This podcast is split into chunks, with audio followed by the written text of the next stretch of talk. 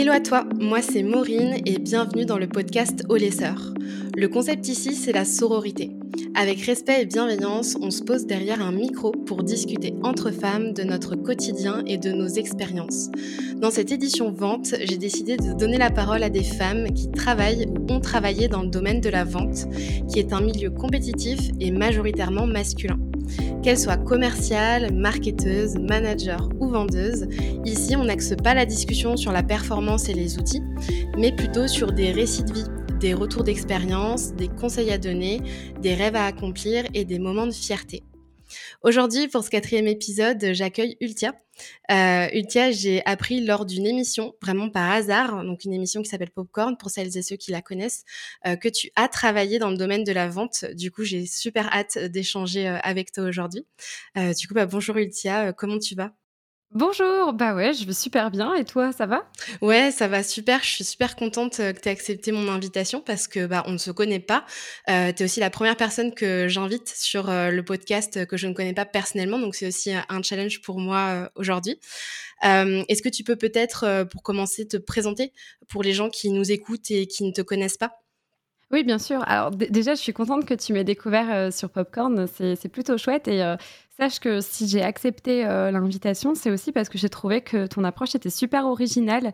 en général, bon, un peu tôt pour en parler, mais en général, nous, streameuses, on est surtout contactés pour euh, qu'est-ce que ça fait d'être une femme euh, dans le milieu du, streaming, etc. Mmh et là, c'est cool de parler un peu de, trucs un peu plus concrets et de revenir sur l'aspect commercial, etc., de, du métier que j'ai choisi avant d'être streameuse. Donc, ça m'a vraiment fait plaisir. Trop cool. Du coup, je suis Ultia, je suis streameuse à temps plein depuis ben, juillet 2020.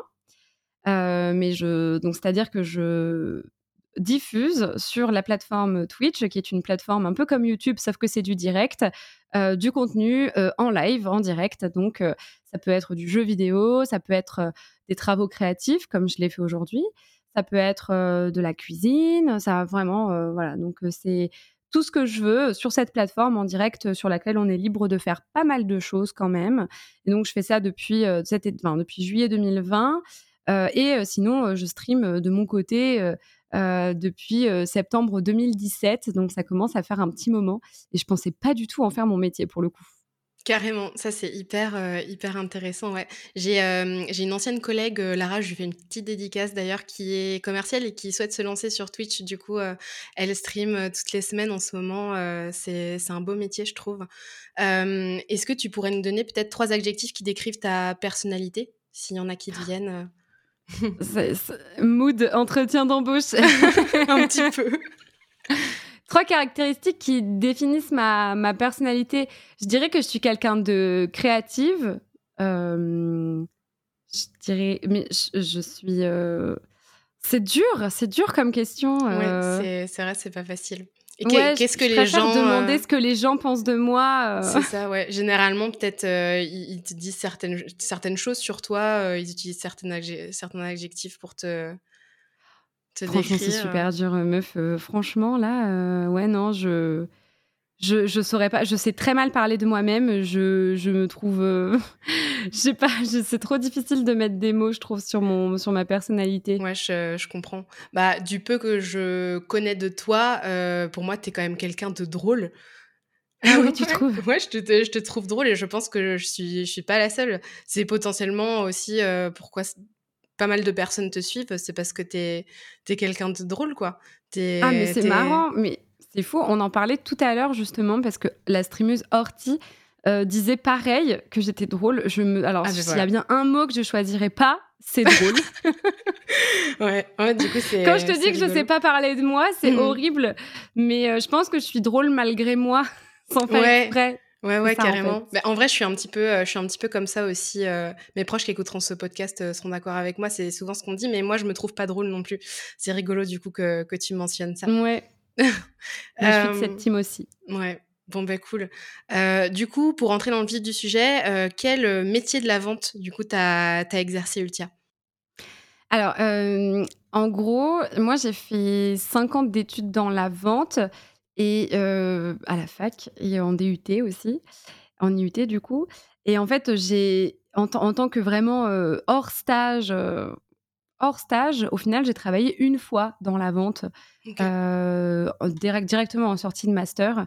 J'ai fait Key Account Manager, donc c'est responsable compte clé au, sales, donc au, niveau du, commercial de, de, la boîte Capcom. Donc c'est un éditeur, un gros éditeur de jeux vidéo qui a édité notamment Street Fighter V, Resident Evil, etc. Moi j'avais vraiment j'avais vraiment comme rêve de, de, de, travailler dans le jeu vidéo. Donc voilà, ça c'était vraiment mon tout premier job en sortie d'études. Sinon, j'ai fait aussi beaucoup de stages et j'ai aussi pas mal fait de, de, missions d'hôtesse, de, de mmh, il y avait aussi parfois un petit peu de vente, des dégustations en, grande surface en tant qu'animatrice commerciale. Je, mais ça, c'était en parallèle de mes études, justement. Mmh ok. Ouais, moi, j'ai fait pas mal de petits jobs comme ça aussi et c'est ce qui m'a fait découvrir le milieu de la vente. Parce que pour le coup, moi, j'avais pas du tout fait d'études dans la vente. J'ai un master d'anglais, ça n'a rien à voir. Et du coup, à la fin de mon master, je me suis dit, je veux être commercial. Du coup, comment je fais? Donc, j'ai essayé de me frayer un chemin. trop drôle. Ouais, ça a strictement rien à voir. Bon, au moins, je parle bien anglais aujourd'hui. Mais bon. ça, ça euh, aide en vrai. Oui, ça aide. C'est vrai, c'est vrai mm. que ça aide. Mais, euh, mais ouais, du coup, euh, hyper, hyper intéressant. Et du coup, sur ce poste, t'es es resté combien de, de temps alors, chez Capcom, en tant que key account manager, je suis restée un an et demi parce que ensuite le Covid nous est tombé sur la tête. Et ah du coup, le métier de commercial que j'exerçais avait plus trop de sens dans le sens où au Japon, parce que Capcom est un éditeur japonais, c'est très important dans, dans, dans, l'histoire. au Japon, ils avaient peur. Excuse-moi, je vais redire une phrase du coup, parce que visiblement mon four s'est arrêté.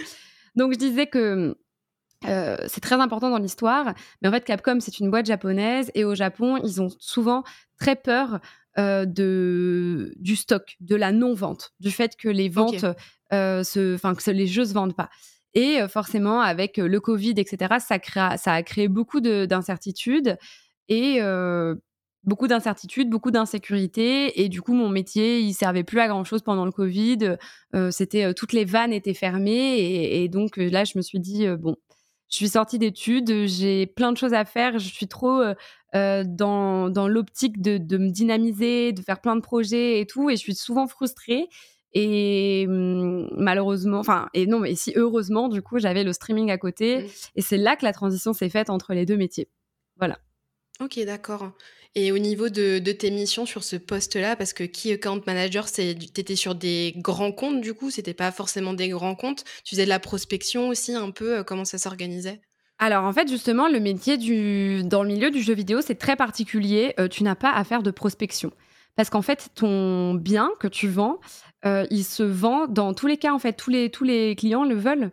Il euh, n'y a pas de j'essaye de faire référencer mon jeu vidéo. En fait, c'est évident mmh quand tu es Capcom et que tu es l'un des plus gros éditeurs du monde euh, que le client va prendre ton jeu vidéo. Enfin, je veux dire, c'est se tirer une balle dans le pied que de ne pas euh, avoir une nouvelle sortie de jeu vidéo. Donc, à moins que tu sois un, éditeur indépendant, enfin un développeur indépendant, un studio indépendant de jeux vidéo, c'est très facile en fait de référencer ton produit chez le client parce que c'est une évidence en fait. Si tu le fais pas, c'est débile. Donc du coup, tu n'as pas du tout à te démener pour que ton jeu soit visible dans les rayons. surtout qu'en fait, si tu es studio indépendant, en général, tu n'as pas de jeu vidéo physique, mais tu n'as que du dématérialisé. Et du coup, tu n'as pas à avoir cette force de vente qui, qui va gérer auprès du grand compte euh, la, visibilité du produit. En fait, ça, ça n'existe pas. Euh, parce que souvent, voilà, tu n'as pas de jeu physique. Je dis bien souvent. Euh, mmh parfois, parfois, ça arrive hein, pour, pour des jeux indépendants qui aient des jaquettes physiques. En général, ça va être les grossistes qui vont se charger de la revente et qui vont essayer de placer les plus gros jeux indépendants en avant, ça c'est sûr.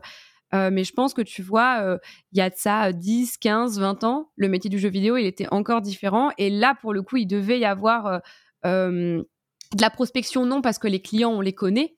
les clients, on les connaît, c'est voilà, c'est les grandes et moyennes surfaces, donc avec Auchan, Carrefour, Leclerc, enfin voilà, on les connaît. Mmh les spécialistes, donc Fnac, Cultura, Fnac Cultura.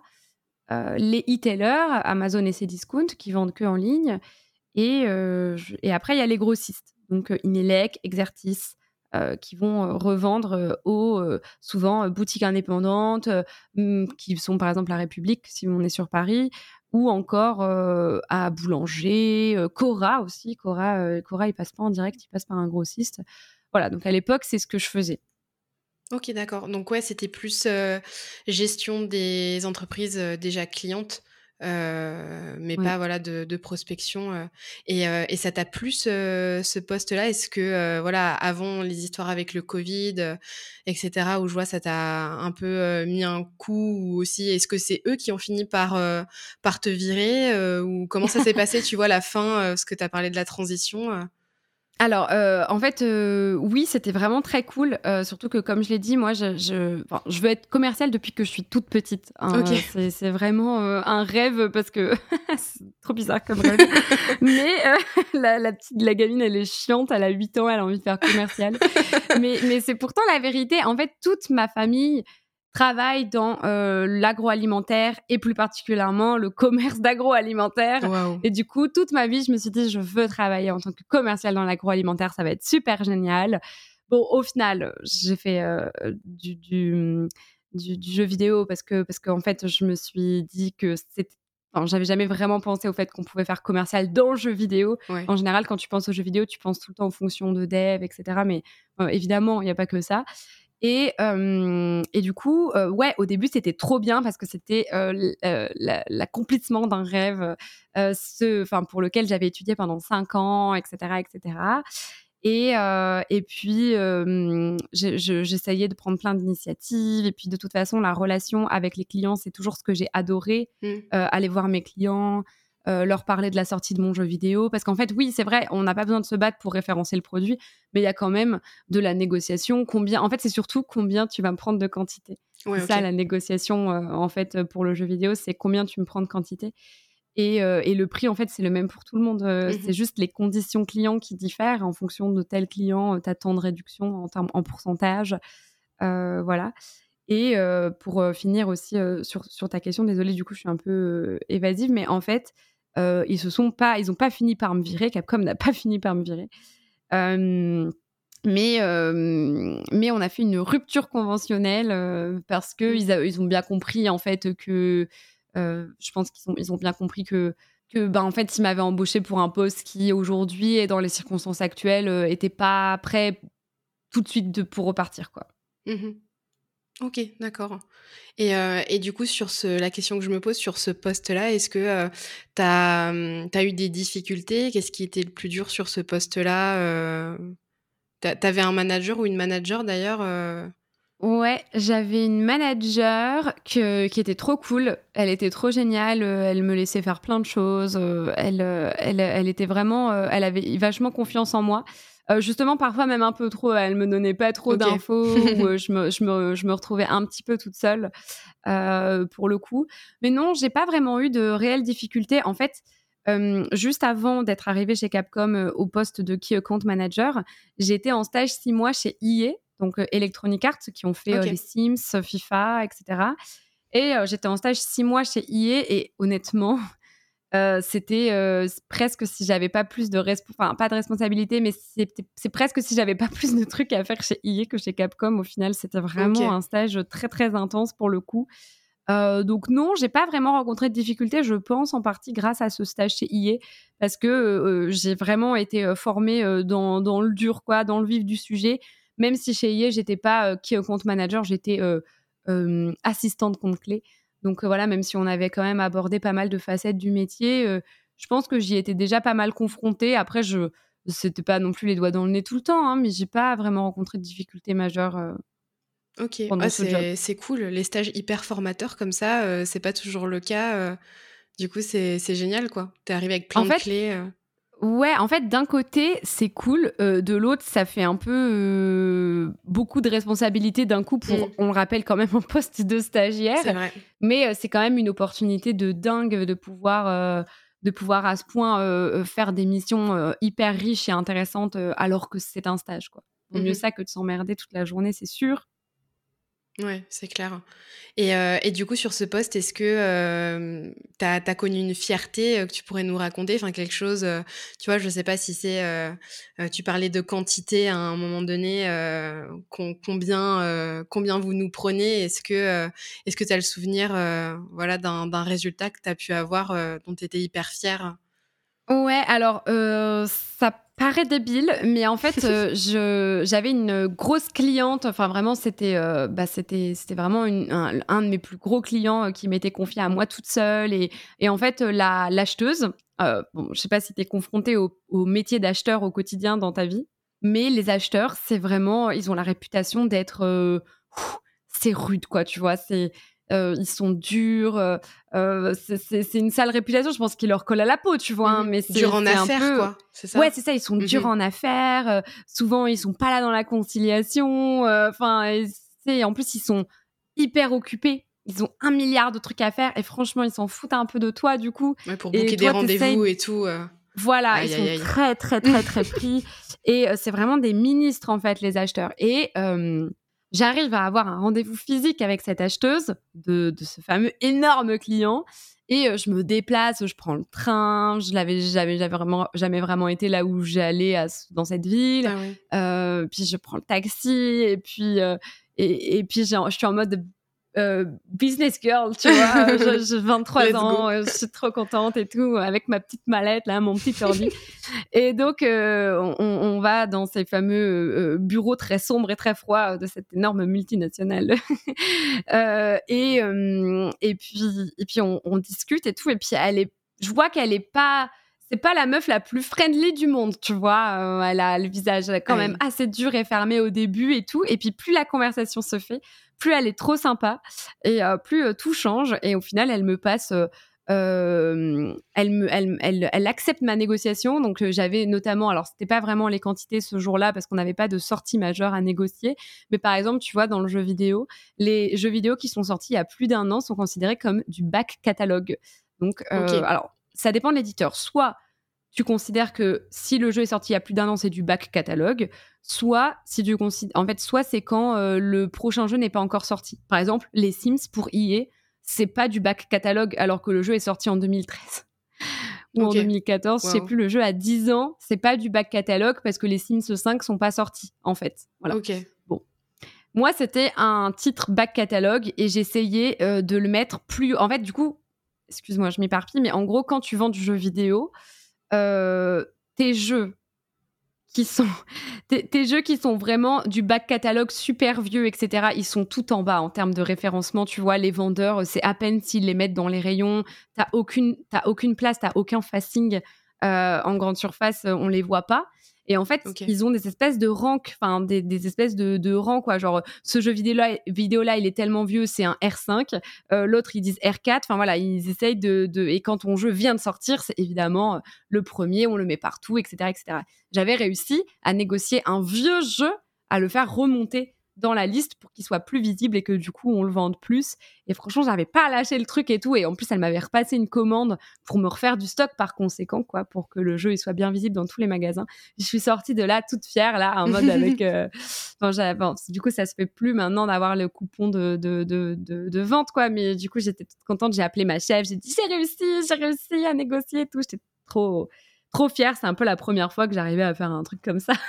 Ouais, c'est trop cool. Bon, ça paraît rien, mais j'étais contente. Ah non, si, c'est vachement bien. Et t'avais une, euh, une prime, quoi? T'avais une partie variable, comme c'est le cas souvent sur les postes de commerciaux, non? Pas forcément? Non, non, non, il n'y a pas de prime variable. Euh, il n'y avait pas de prime variable du tout. Euh, mais de toute façon, j'étais plutôt bien payée, en vrai, pour mon premier job, etc. Donc, c'était pas... Les, la, part variable, ça me stresse. c'est ça peut être stressant, ouais, effectivement. Il y a de plus en plus d'entreprises dans les pôles commerciaux qui proposent euh, au choix. Euh, mon entreprise est en train de mettre ça en place aussi. En fait, au choix, euh, tu peux avoir soit une partie variable, si, si tu aimes bien aller chercher du chiffre et justement te faire un petit challenge, ou si t'es pas intéressé par ça, tu as, une part fixe, juste pas de variable. Et, et voilà, ça permet d'être plus zen, quoi, parce que c'est vrai que ça peut être, ça peut être stressant. Ouais, moi je préfère avoir la part fixe. Et tu sais, je suis pas du tout dans cette mentalité de. alors moi je suis pas du tout carriériste personnellement. Je, mm. J'aime pas du tout euh, tout ce qui est euh, gravir à tout prix les échelons et les objectifs et tout. Ah, ça me met trop une pression inutile. moi, je suis quelqu'un de stressé, donc laissez-moi tranquille. donc, je suis déjà très contente d'avoir une paye fixe, c'est très bien. on reste comme ça, pas de problème. Ouais, c'est cool. moi aussi, je suis quelqu'un de hyper stressée et anxieuse, mais pourtant, je suis commerciale, j'aime mon métier, je suis vraiment amoureuse de mon métier. Euh, mais pareil, euh, je suis pas euh, carriériste, c'est vraiment le, un très bon mot, je trouve, pour, pour expliquer ça. mais du coup, bah, ça me stresse, tu vois, au quotidien. Je peux avoir des moments où je suis très anxieuse à cause de mon travail, mais ça permet vraiment de se pousser dans ces retranchements, je trouve, et, et de vraiment apprendre à vivre sans, sans l'anxiété, ou du moins la réduire la réduire pour pas la vivre au quotidien. Donc en ça, je mmh. trouve que c'est un métier qui peut vraiment nous apprendre ça. Oui, bah, quand on enlève les objectifs à tout prix, moi perso, ça me va quoi.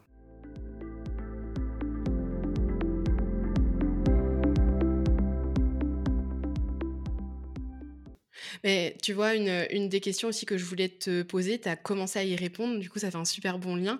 Est-ce que tu étais compétitive sur ce poste-là? Tu avais d'autres collègues Toi, la compétition, c'était pas... Euh, la compétition, c'est pas du tout mon truc. Euh, voilà, je j'aime pas ça. Euh, je fais les trucs pour moi en général et j'aime pas du tout essayer. Enfin, en fait, je trouve. Enfin, c'est pas du tout, du tout dans mon état d'esprit depuis toute petite et que ça soit en sport ou ou en, en, fait en quoi que ce soit. Même tu vois en jeu vidéo, j'ai expérimenté un peu le jeu vidéo compétitif d'une certaine manière. cette année et c'est vraiment un concept qui est tout nouveau pour moi pour le coup. Euh, donc non, euh, euh, même en fait chez Capcom, c'était un tout petit bureau. Étonnamment, très très gros éditeur, tout petit bureau. On n'était même pas, on était six. Donc ouais, ouais, vraiment, on était, on n'était pas beaucoup. Donc j'avais même pas d'homologue avec lequel me comparer. Mais ma chef avait tous les autres comptes, gros comptes que moi j'avais pas. et ben, je vais pas du tout me comparer avec ma chef, tu vois. Enfin, on joue même pas dans la même cour. Et même quand j'étais chez IE, tu vois, avec d'autres stagiaires euh, au quasi même poste que moi. Je me suis, enfin, pour moi, on travaille main dans la main. Euh, c'est pas trop mon modèle de faire la course à la compétition. Ça me met dans un état d'esprit euh, qui est trop toxique pour moi. Comme j'ai dit, je suis quelqu'un d'angoissé. Moi, c'est pas pour me rajouter quelque chose, en fait. Ouais, carrément. Bah, c'est déjà dur pour soi, là, donc euh, c'est très bien mes objectifs à moi toute seule. ouais, je comprends, euh, je comprends de ouf. Et euh, là, j'ai intégré une nouvelle équipe, du coup, dans, dans, la boîte où je travaille, où justement, cette compétition, elle, elle, est hyper saine, en fait. Enfin, ça s'entraide, les commerciaux s'entraident entre eux, ils font des, des rendez-vous ensemble. Quand c'est sur des verticales qu'ils maîtrisent un peu moins, ils invitent leurs collègues pour pouvoir aider durant le rendez-vous et tout. Et c'est clairement pas comme ça dans toute les boîtes. Donc, je suis trop contente d'avoir bah, intégré une équipe comme ça. Ouais. Franchement, c'est hyper reposant en ce sens mmh. que la compétition soit saine. parce que effectivement, je fais ce lien avec la compétition. Parce que moi, je prône vraiment la compétition saine pour le coup, qui nous porte et qui porte les autres vers le haut. du coup, j'ai l'habitude de parler dans le podcast, de sortir à un moment donné ma petite boîte à outils sororité pour se donner des petits tips entre compétitrices, entre femmes qui travaillent dans la vente. Qu'est-ce que c'est la boîte à outils sororité? C'est une sorte de fourre-tout, en fait, où je récolte des avis, des expériences de femmes qui me permettent de me construire et de m'empouvoirer, mais sans faire du tort à celles qui m'entourent. du coup, une des questions que je voulais te poser, Ultia, c'était bah, savoir si tu pouvais me donner ta définition de la sororité. Sachant qu'il n'y a pas de bonne ou de mauvaise réponse à cette question. Mes dernières invitées, elles ont donné des, des, définitions très différentes, mais c'est toujours sympa d'avoir un petit peu différentes visions. pour moi, la sororité, c'est l'entraide féminine coûte que coûte. C'est-à-dire que peu importe en fait, pour moi c'est mettre de côté toutes les injonctions de compétition, de, malsaine hein, du coup, hein, forcément, hein, doutes bien, mettre de côté la rivalité euh, et, et, s'entraider en fait euh, peu, peu importe euh, je, je, je, trouve que c'est super important. Je, l'avais je l'avais un peu chez, chez, chez, Capcom parce que ma chef est une femme enfin mmh elle, j'allais dire était une femme mais elle l'est toujours. Elle n'est pas morte. Et voilà c'est ça. Donc, donc ça ça c'est une certitude. Et aujourd'hui sur Twitch encore plus surtout quand bah, en fait, autant quand j'étais commerciale, il y avait certes des discriminations envers les femmes et tout, hein, mais comme dans beaucoup de milieux. Mais dans le jeu vidéo, c'est aussi énormément le cas. Et avec mes collègues streameuses, ben, on essaie, en tout cas pour la plupart, de faire preuve de sororité justement, et donc de cette fameuse entraide coûte que coûte, quoi. Mmh Ouais, du coup, ton rapport à la sororité aujourd'hui, que ce soit dans la vie de tous les jours ou aussi dans alors l'exercice de ton métier, mais aussi quand tu as travaillé dans la vente, parce que c'est vrai que tu m'as parlé, tu vois, on se dit c'est un milieu masculin, déjà la vente et en plus dans le jeu vidéo, mais ta mmh. manager c'était une femme et tu m'as raconté une anecdote d'une acheteuse qui était une femme, donc il y en a quand même. mais du coup, quel est ton rapport à la sororité aujourd'hui? C'est quelque chose que tu conscientises et que tu appliques vraiment au quotidien Évidemment, autant je le faisais pas du tout avant parce que je pense que j'en avais pas conscience mmh. et c'est ce que, en fait, j'ai beaucoup ces conversations en live hein, avec les gens qui me suivent, mais mais en fait c'est ouf, c'est dingue de se rendre compte à quel point on a été l'inverse de la sororité quand on était au lycée. Carrément, c'est fou de se dire qu'on a absolument enfin on a coché toutes les cases de la de, des relations toxiques entre femmes, tu vois. Mais. Bah, en tout cas, j'en parlais avec Isabelle dans mon troisième épisode, justement, où elle, bah, elle avait même pas d'amis filles, parce qu'elle voyait tout ah ce qui se passait. Euh, collège, lycée, et elle n'arrivait pas à tisser du lien avec des, filles parce que ça l'a vraiment freiné en ce sens. Tu sais, les petites guéguerres qu'il peut y avoir euh, dans les vestiaires ou ce genre de choses, euh, ça marque quoi. Et du coup, elle était beaucoup plus proche de garçons. Elle n'arrivait pas vraiment à se faire un, un pool d'amis filles, donc ça, ça l'avait atteint en ce sens. Mais, mais oui, moi, pareil, j'ai été quand on est jeune comme ça, collège, lycée, c'est on nous apprend pas de toute façon à s'entraider entre femmes, ça vient aussi de ça. Non. Mmh. Du coup, ouais, c'est compliqué. ouais, moi, je l'ai conscientisé ce ce concept de sororité assez tard finalement. mais moi aussi, mais très récemment. Hein. Mmh. Mais tu sais, je pense que je l'ai même conscientisé bien après mes études sup, enfin après mes études sup. Je, je pense que c'est ça. Hein. Je pense que j'ai dû le conscientiser la première année de, de euh, la première année de mon travail, euh, enfin dans ma vie active, euh, et, je, le, je le prends de plus en, enfin j'en prends plus de comment? Là, je, je ce que je dis. j'en prends de plus en plus conscience au quotidien et surtout dans le métier de streameuse en vrai où c'est hyper important. mais là, tu vois, par exemple, dès que je dois faire un jeu en coop, donc un jeu en duo sur Twitch, je demande sans, à une femme en fait. Maintenant, je mets en avant mes collègues femmes. Euh, je pense que 95% des raids que je fais à la fin de mes lives, donc euh, quand j'envoie euh, tous les gens qui me regardent, que je les envoie sur une autre chaîne, je choisis une femme. Enfin, vraiment, là, c'est devenu mon mindset pour le coup. Mmh. Bah, c'est vrai que dans les milieux où les femmes sont pas trop mises en avant, c'est vrai que je trouve ça important et c'est aussi pour ça moi que j'ai créé un podcast en fait où j'invite que des femmes et j'en ai parlé dans l'intro de mon podcast pourquoi un podcast en non mixité comme ça mais c'est parce que en fait tous les podcasts de la vente qui existent aujourd'hui c'est que des mecs qui se renvoient la balle, qui se réinvitent, qui se et du coup moi quand je suis arrivée dans le milieu de la vente je voulais écouter des femmes qui parlaient de mon métier et j'en trouvais pas en fait. Du coup tant que la balance elle sera pas rétablie bah, me dis, bah, moi, je fais mon podcast que entre femmes. Et, et du coup, il y a des personnes de mon entourage qui ont eu envie de parler de leur métier, alors que ça aurait peut-être pas forcément été le cas si j'avais tout de suite invité des hommes et que je me serais lancée dans cette dynamique-là. Donc, donc ouais, c'est clair que c'est hyper important. c'est hyper important. Mmh. C'est une, très bonne, une très bonne idée. C'est vraiment pour ça que, que j'ai mmh. répondu à, à, ton invite, parce que j'ai trouvé ça super chouette comme, comme initiative. Bah merci, ça me fait super plaisir.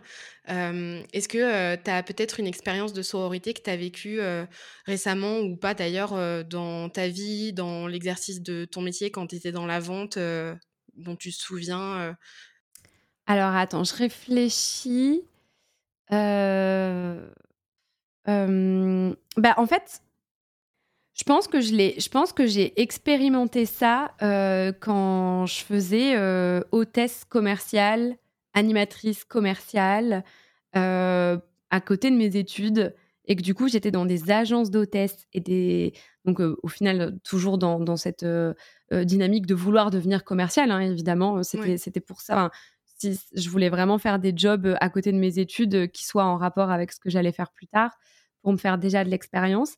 Je pense que c'est là où j'ai euh, où j'ai commencé à, comprendre ce que c'est euh, la sororité au final, mais sans vraiment la conscientiser comme tu l'as dit tout à l'heure, parce qu'en fait on n'est que entre femmes et on subit exactement les mêmes choses immondes euh, que chaque mm. euh, que chaque vendeuse commerciale, que ça soit en B2B ou en B2C, subit. Donc les regards déplacés, les remarques déplacées, surtout quand tu distribues des flyers, c'est vraiment la porte ouverte à, à, chaque avis dégueulasse de la part de, de, mecs qui sont également dans la rue, etc.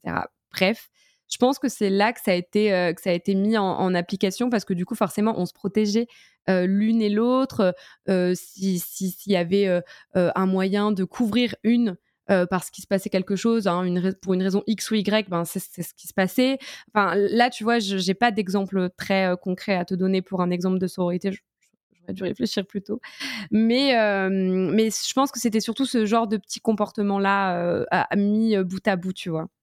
Ouais, venir se chercher, euh, mhm. se récupérer, se ramener en voiture, euh, enfin faire attention à où est-ce que notre ami euh, rentrait, se recommander pour des missions quand il y en avait une qui n'était pas disponible, etc. C'est, c'est pour, pour moi, c'était vraiment ça les, les premiers, les, débuts. Et en fait, après, et malheureusement, quand j'étais assistante compte clé chez IE et en stage, et après que j'ai fait qui est compte manager chez Capcom, c'était une petite équipe et du coup, j'avais pas de, en fait, à part ma, chef, euh, avec qui je m'entendais super bien, avec qui je m'entends toujours super bien, j'ai malheureusement, j'ai pas, pas d'exemple de, sororité euh, dans ces jobs-là parce qu'en fait, j'étais beaucoup toute seule au final. Ouais. Ok. Ouais. Et, euh, avec les acheteurs, justement, est-ce que tu as eu des expériences négatives par rapport au fait que mmh. tu étais une femme? C'est arrivé avec des hommes ou avec des femmes d'ailleurs, parce que c'est pas forcément parce que c'est avec des hommes que ça peut arriver, avec la clientèle Ouais, ah ouais, ça m'est vraiment beaucoup arrivé hein, pour le coup. Hein. Euh, alors, dans le milieu du jeu vidéo, c'est connu hein, qu'il y a des très très très très gros problèmes. Euh, je sais qu'il y a beaucoup d'éditeurs qui essaient euh, de, veiller à ce que ça se passe mieux dans le futur parce que c'est passé des choses très graves, de harcèlement au travail, etc. Mmh etc. Mais oui, le, milieu du jeu vidéo sur ça, il est vraiment pas à éloigner des autres milieux qui sont vraiment concernés par le sexisme. je dirais, en fait, quand, ouais, quand j'étais chez Capcom, il m'est arrivé une fois quelque chose de pas cool. J'étais allée voir un acheteur et en fait, c'était très banalisé hein, ce qui s'est passé. j'étais dans la salle, j'attendais mon rendez-vous et alors je m'étais toute bien préparée. J'étais contente d'aller en clientèle, donc j'étais bien habillée. Euh, j'avais sorti ma petite presse que j'avais préparée pendant plusieurs jours et que j'avais fait valider à ma chef. J'avais mis tous mes petits calculs et tout. J'étais toute contente. Et euh, un acheteur, du coup, se pointe dans la salle et dit Ah, c'est ici euh, qu'il y a des très jolies filles. On m'a dit. là, je me dis Je sais que cette personne n'a pas voulu me faire de la peine ou quoi, voilà, mais je me suis dit Mais je, me prépare mentalement et physiquement, euh, je prépare ma petite presse, je suis là, je veux être prise au sérieux, je suis une commerciale, je suis prête à en découdre pour faire euh, euh, mettre en avant mon produit. Et puis toi, tu es là et tu dis qu'il y a une jolie fille dans cette salle. Et, je sais que c'est, ton idée, c'est de me faire plaisir. Mais c'est non, en fait, c'est, c'est, plus possible. ça m'a saoulée d'être réduite à ça, en fait, tu vois. Mmh. Ouais, c'est compliqué parce que souvent, euh, quand on est commercial, on, parle de la relation qu'on peut avoir avec euh, le prospect ou le futur client. Il euh, faut réussir à le séduire pour pouvoir closer le, deal. sauf que séduction, ça veut pas forcément dire parler du physique de la personne ou de faire des commentaires déplacés qui n'ont rien à voir avec la situation professionnelle qu'on est en train de vivre, quoi. Mmh. Donc, ouais, c'est clair. Oui, clairement. Je, je, me rappelle d'une soirée de lancement aussi euh, où, euh, mais enfin, cette soirée de lancement, elle était, elle était lunaire. Euh, je sais pas ce qui s'est passé, mais où un, un des alors je sais pas si c'était un acheteur, un assistant acheteur, je sais plus sa fonction, hein, m'a donné sa carte en mode j'ai bien compris que tu m'as pas donné ta carte de visite pour pour qu'on travaille ensemble, mais ok. entre des, des, acheteurs qui parlaient sur moi alors que j'étais à côté et du fait que j'étais jolie, du fait que ça parlait de mon appartement, ma chambre. Enfin, tu vois, j'entendais des trucs comme ça. Je me, j'arrivais pas à faire de lien, mais je savais très bien de quoi ça parlait. Enfin, vraiment, c'est, c'est, oui, tu es la, la petite proie, quoi. Tu, c'est, c'est, c'est un peu.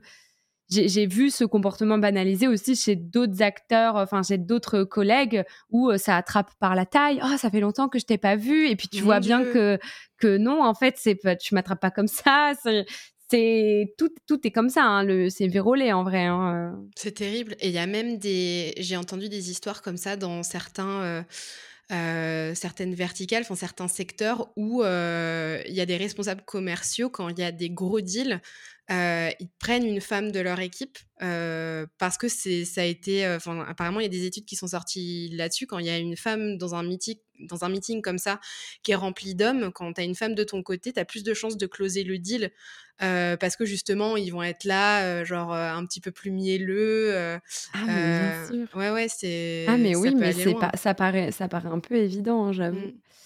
J'avoue, mais ouais, voilà, c'est que ça soit en interne ou avec les clients, euh, c'est enfin les acheteurs, euh, du coup, les clients, enfin tout le monde quoi.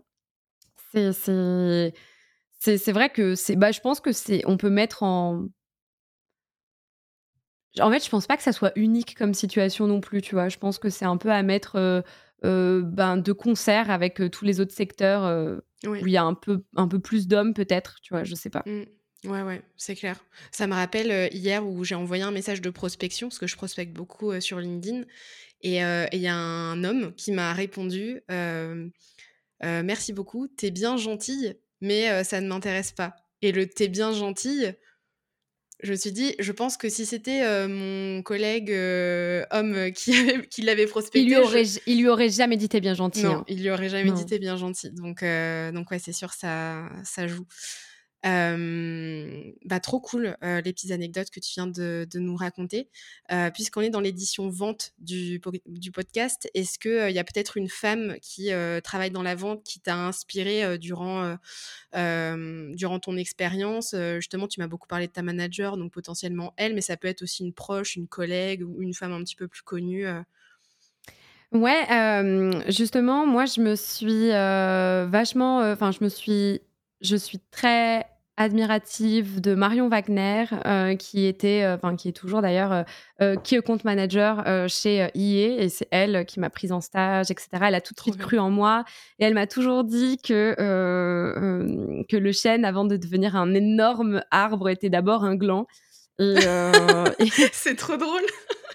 oui, exactement. C'est génial. Et, elle était vraiment là pour moi euh, au, quotidien. Euh, on, on, manquait pas une seule réunion hebdomadaire pour savoir comment ça allait, mais même moi, en fait. Toi, comment ça va Le travail, comment ça va Jusqu'à ce qu'elle soit venue ben, pour ma soutenance, me soutenir à fond la caisse, me défendre auprès de la prof qui trouvait des trucs à redire. Enfin, vraiment, elle a, elle a, été, euh, elle a été géniale et, d'une grande aide. Et elle m'a appris euh, énormément de choses, euh, énormément de choses au, quotidien pour, bah, pour devenir une bonne commerciale. Et c'est grâce à elle que j'ai bien entamé ma, vie active chez Capcom. C'est trop bien, super. Franchement, cette phrase me parle. C'est vraiment quelque chose que je vais ressortir, je pense, à mes collègues euh, demain. Ouais. c'est, je trouve ça super, vraiment, c'est, c'est génial. La phrase du gland Ouais, parce que là, je suis actuellement sur mon nouveau poste, parce que là, j'ai commencé mon poste de BDR, donc je fais que de la prospection outbound, donc c'est un poste qui est assez dur. Euh, ça fait un mois et demi que j'y suis là, et, effectivement, je me sens comme un gland parce que bah, je commence juste et euh, bah, je galère, je fais plein d'erreurs, mais, mais ouais, trop bien. Un jour, bah, c'est ça, en fait, en en fait, exactement. Et en gros, moi, j'ai beaucoup de mal à relativiser. Euh, tu vois, tu m'as demandé des, trucs qui me caractérisent, etc. Bon, j'ai beaucoup de défauts hein, qui me viennent en tête, forcément. Mon manque de, recul euh, me pose problème sans cesse. Tout est, je fais tout d'une, je, tout est une montagne pour moi. Tout est une montagne, tout est difficile. Euh, si si j'arrive pas à faire quelque chose, c'est la fin du monde. Euh, euh, tu, souris parce que je parle de toi, c'est ça? Exactement. Franchement, euh, je t'ai dit, mon conjoint qui va écouter forcément le podcast aussi, qui est la personne qui me connaît le mieux, c'est tout à fait moi. Et j'imagine toujours le pire aussi, où vraiment, voilà, les situations, je me dis, voilà, au pire, il se passe ça. Et bref, je vois toujours le verre à moitié vide.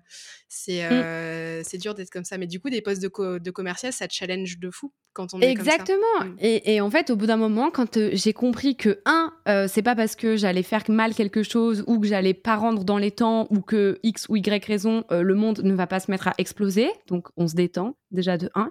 Et de deux, euh, c'est pas grave, la prochaine fois, tu feras mieux, on peut corriger, on peut en parler. Et, et quand j'ai compris ça, ça m'a vachement aidé sur mon expérience dans la vie active parce que là, du coup, j'étais en stage chez IE, mais comme je t'ai dit, c'était un stage très intense. Hein. Honnêtement, j'avais ça aurait pu être un poste. Hein. On aurait pu créer ce poste d'assistante compte clé. Hein. On aurait totalement pu le créer. Mais, mais du coup, voilà, ça m'a beaucoup aidé.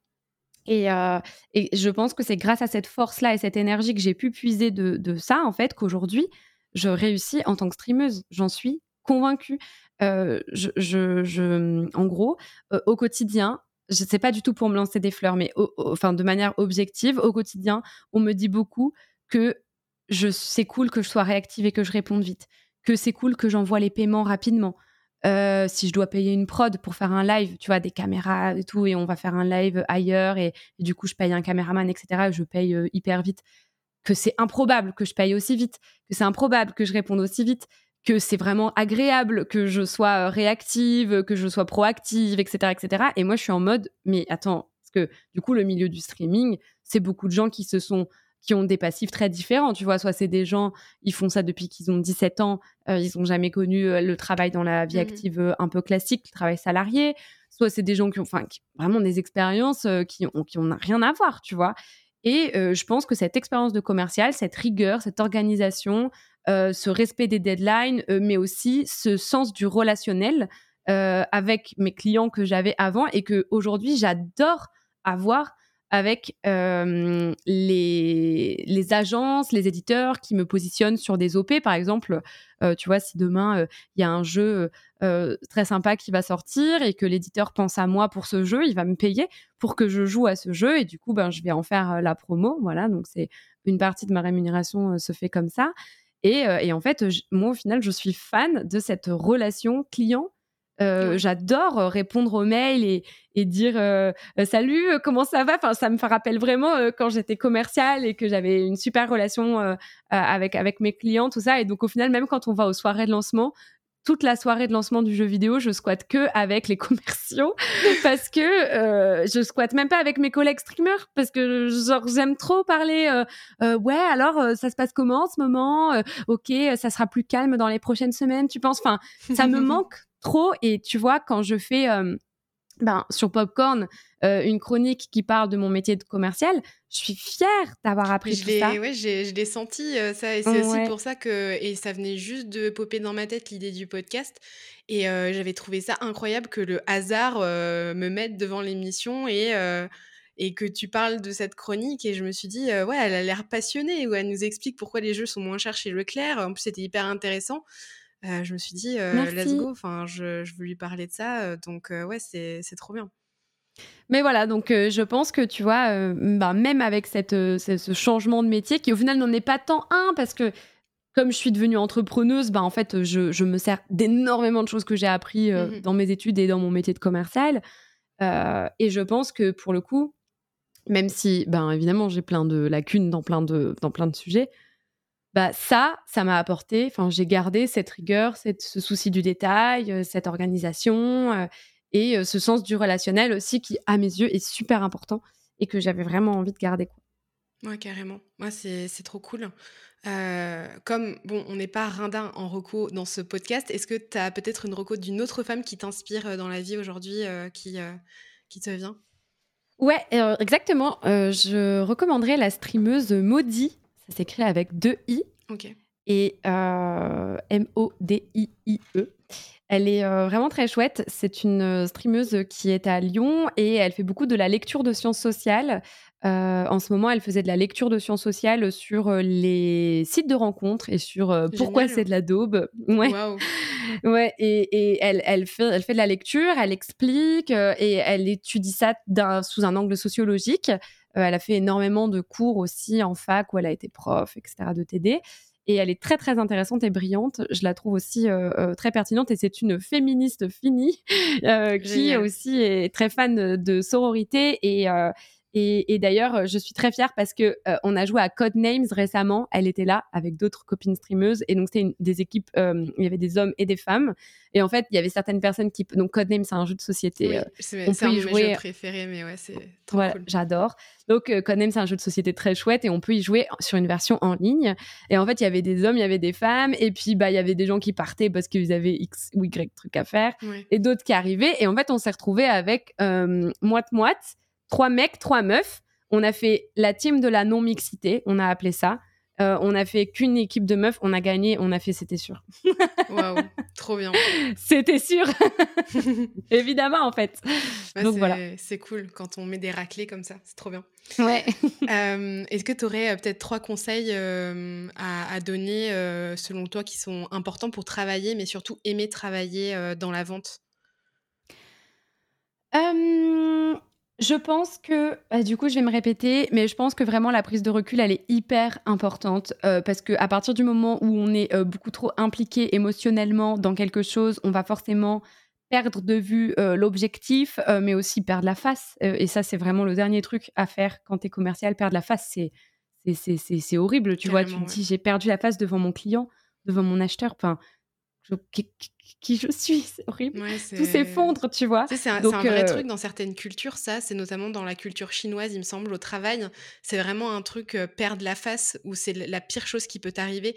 Ou par exemple, si tu te fais défoncer par ton boss euh, ou qu'il t'arrive quelque chose, tu vas dans ton bureau, tu pleures, tu craques, mais après, quand tu sors du bureau, tu dois être nickel, quoi. Et c'est le pire truc qui peut t'arriver en, vrai, c'est dur. En fait, je suis même pas sûre que ça soit un bon conseil. Honnêtement, interprétez-le comme vous le voulez, parce qu'en fait, c'est aussi des conseils qui te font te refermer euh, sur toi et du coup peut-être exploser plus tard. Voilà, donc euh, évidemment, euh, trouver des moyens.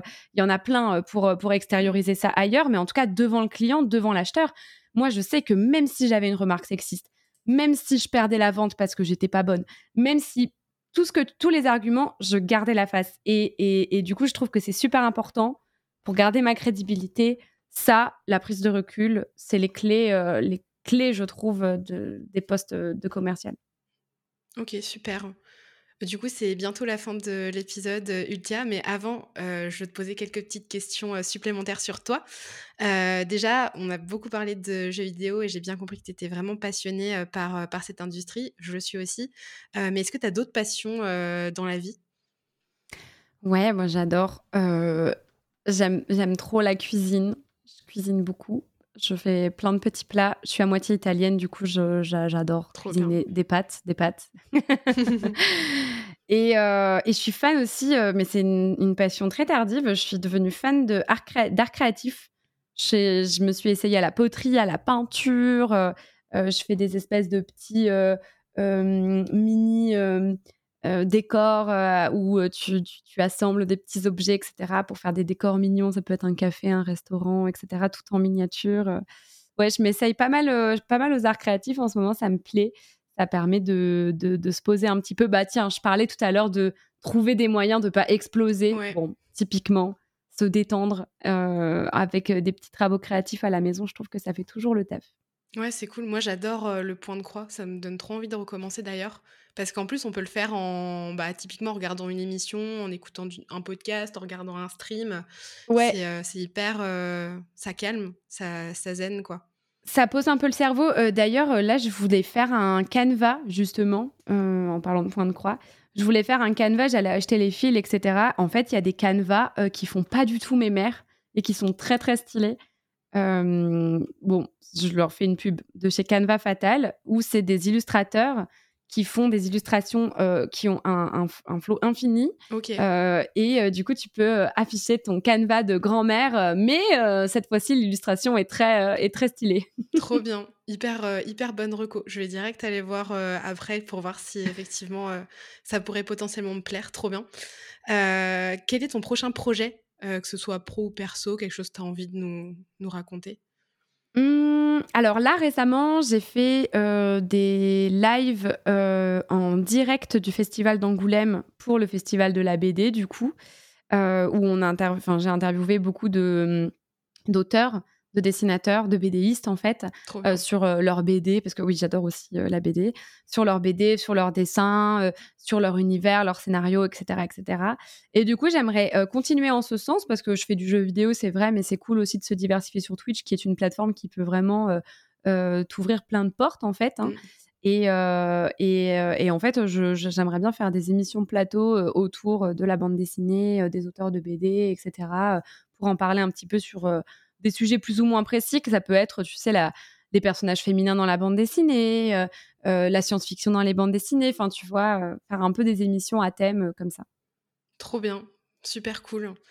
Est-ce que tu as peut-être aussi une reco culture à donner pour les personnes qui nous écoutent? Donc, ça peut être un livre, un podcast, une série, un contenu inspirant que tu as découvert récemment ou ça sera pas en rapport avec euh, la vente, etc. Pas grave. C'est grave? Ok. pas du tout. Euh, en ce moment, j'ai lu, bah, on peut rester dans la bande dessinée du coup. J'ai lu une euh, bande dessinée incroyable d'un auteur qui s'appelle Jim Bishop et la bande dessinée s'appelle Mon ami Pierrot. C'est une bande dessinée qui euh, qui, c'est une fiction en fait, où euh, euh, Cléa, qui est promise à Berthier pour fonder une famille de, de, hum, comment dire, une bonne famille, faire des enfants, etc., etc. Donc ça se passe je ne saurais pas placer exactement l'époque parce qu'en fait c'est un peu anachronique, même l'auteur l'assume que c'est un peu anachronique, mais bon, ça se passe il y a longtemps, à l'époque des robes de princesse. et, euh, et, en fait, euh, elle est promise à cet homme, elle n'a pas envie, et du coup, elle, elle, rêve de liberté et elle s'affranchit grâce à Pierrot, d'où le nom de la BD, Mon ami Pierrot, euh, qui est une espèce de saltimbanque magicien qui traîne dans les rues et qui la kidnappe avec son consentement, donc qui l'enlève à sa vie triste et monotone et donc à ce mariage forcé en fait hein, qu'elle allait qu'elle allait subir. Euh, pour vivre une, une, une, des aventures euh, euh, haute en couleurs. Et c'est donc un univers qui est très inspiré des studios Ghibli. Mmh donc, si on aime bien ce genre de dessin animé, etc., vous devriez adorer l'univers. Voilà. Trop bien. Beaucoup cette BD. Super reco, merci beaucoup. question finale, du coup, Ultia. pour résumer, du coup, tout ce qu'on vient de se dire, comment faire preuve de sororité au quotidien en tant que, que commercial je pense que euh, une fois le chemin de déconstruction euh, réalisé et tu vois cette non euh, mise en concurrence constante avec avec le, les autres femmes en fait de, de, ton de ton milieu de travail, je pense que c'est vraiment se surveiller. pas dans le sens mauvais, hein, du coup, dans le plutôt avoir un œil sur l'autre, comment ça va, est-ce qu'on peut s'entraider, est-ce que est-ce y a quelqu'un, quelque chose qui fait qu'aujourd'hui tes journées au travail sont moins bonnes. Euh, et, vraiment, c'est euh, sans cesse se, En fait, être là euh, les, unes pour les autres et, essayer d'anticiper des, des, situations qui pourraient vraiment être beaucoup plus graves par la suite si ça s'envenime. Et, et alors que depuis le début, on aurait pu être d'une grande aide, en fait ne serait-ce qu'en en en parlant, en en discutant ou en, en, essayant de faire sortir des, des, Enfin là, tu vois, je parle de s'il y a un problème, c'est vrai, je suis un peu en mode euh, euh, catastrophe. Ça pourrait juste être de l'aide, de l'aide au quotidien, mais euh, voilà. Bah, super. Merci beaucoup, Ultia. C'était une super discussion. Je suis hyper contente que tu aies accepté mon invitation. J'espère que tu as passé un bon moment. Oui, c'était très cool. Merci. Super. Bah du coup, je... où est-ce qu'on pourrait te contacter si jamais les gens ont envie de venir discuter avec toi? Je pourrais mettre le lien de, de, ta chaîne Twitch. ouais, bah, en live bien sûr. Mmh On parle souvent de commerce, de vente, de négociation. parce que souvent je fais des petits cours parce que les gens sont très intéressés. Donc on parle de comment ça se fait une vente, quels sont les différents acteurs. Euh, c'est assez fun en fait parce que les gens sont très intéressés dans le chat et ils veulent toujours en savoir plus et tout. Donc euh, euh, c'est de l'instantané. Donc si vous avez envie de parler sur mon live, c'est possible. Et sinon, si en DM hein, sur Instagram, sur Twitter, voilà. Trop bien, bah, super. Merci beaucoup Ultia. Je te souhaite une, une, bonne fin de journée et puis, et puis peut-être peut-être à bientôt. Merci d'être passé. Merci à toi. Salut. Bon, j'espère que cet épisode t'a plu. En tant que femme, appliquer la sororité au quotidien m'a donné l'opportunité de ne plus nous voir comme des ennemis, mais comme des alliés. Depuis que j'ai découvert le principe de sororité, mes interactions avec les autres femmes ont complètement changé et j'espère que cet échange t'a inspiré à voir les choses différemment. Si tu penses à une femme inspirante de ton entourage qui travaille ou a travaillé dans le domaine de la vente, n'hésite pas à lui parler du podcast Olesseur Édition Vente et à lui dire de me contacter sur LinkedIn ou Instagram si elle souhaite juste papoter ou carrément passer derrière le micro. Enfin, si tu peux prendre le temps de donner 5 étoiles au podcast et de le partager pour m'aider à le faire découvrir à d'autres personnes, je t'en serai très reconnaissante. En attendant, je te dis à bientôt pour un nouvel épisode de les Tchuss